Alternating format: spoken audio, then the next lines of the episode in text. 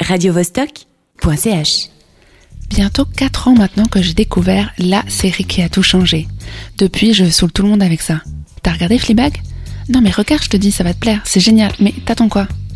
Fleabag, c'est deux saisons de 6 épisodes et c'est beaucoup trop court et frustrant, surtout qu'il n'y aura pas de suite. Mais avant d'être une série, c'est un spectacle créé et interprété par la génialissime Phoebe Waller-Bridge en 2013. À l'époque, la comédienne anglaise n'a que 26 ans et son travail passe plutôt inaperçu.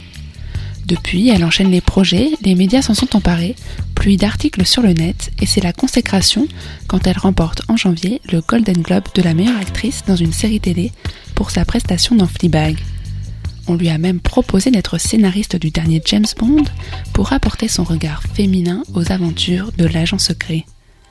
Mourir peut attendre, attendra donc novembre pour sortir, mais en attendant on peut découvrir depuis le 13 avril la saison 1 de Run et la saison 3 de Killing Eve, toutes deux créées par Phoebe Waller-Bridge.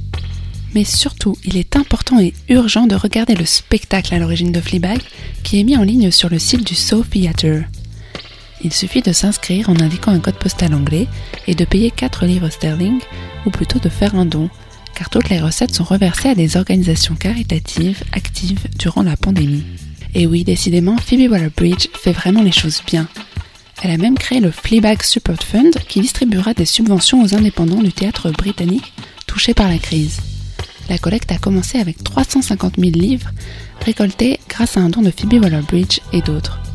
L'équipe créative du spectacle a elle renoncé à ses droits d'auteur afin de collecter des fonds pour la bonne cause. Donc Fleabag, qu'est-ce que c'est? Quoi? Mais t'as toujours pas regardé alors que ça fait des années que je t'en parle? Difficile de résumer sans dévoiler. C'est un seul en scène de 80 minutes de bonheur et de jouissance exquise. Mise en scène ultra sobre. Phoebe est assise sur une chaise. C'est tout, mais ça suffit. Car elle remplit extrêmement bien l'espace avec son discours subversif et son jeu de comédienne subtil, dont la captation nous permet de profiter amplement. Ça commence par un entretien d'embauche qui va vite tourner mal. D'entrée de jeu, on est prévenu. Propos directs, humour, très cru. Phoebe interprète Fleabag, sa capuce en français, son surnom dans la vraie vie. Fleabag est désemparée. Entre des dettes, la perte de sa meilleure amie, sa famille névrosée, sa soif de sexe sans fin et sa rupture avec Harry qui est parti parce que Fleabag se masturbe sur des discours d'Obama. Sans filtre, elle nous raconte l'intimité de ce qui se passe réellement dans la tête d'une jeune femme de 30 ans. Excite les propos contenus et les stéréotypes lissés, on est dans le vrai. Et ça fait du bien. Enfin un modèle avec lequel on peut s'identifier sans avoir honte de nos petits problèmes de la vie de tous les jours et de nos questionnements intérieurs tordus.